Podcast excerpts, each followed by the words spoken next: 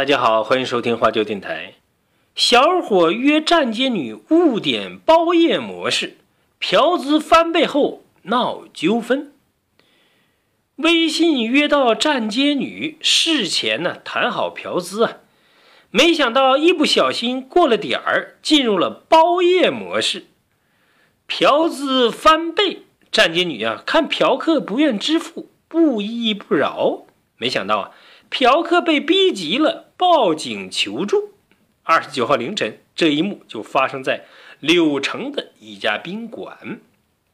二十八号晚上，站街女叶某在柳城一家面馆吃点心，通过微信功能搜索了附近的人，加到在附近住许的龙岩人小莲。叶某说：“啊，小莲微信头像用的是自己的照片，看着老实。”于是两人就聊了起来。小莲说：“呀。”自己就在面馆旁边的一个宾馆内，问叶某要不要上来坐一坐。叶某答应了。两人一见面，聊了一会儿，互相明白对方意思，约好嫖资是三百元。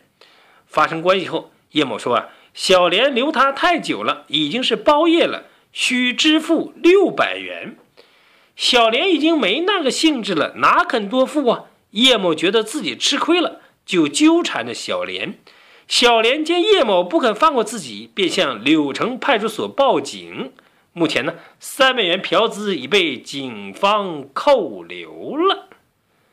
报警是明智之举呀，因为难解心头之痛啊，宁愿被罚也不愿多给鸡婆。现在的鸡婆太嚣张了。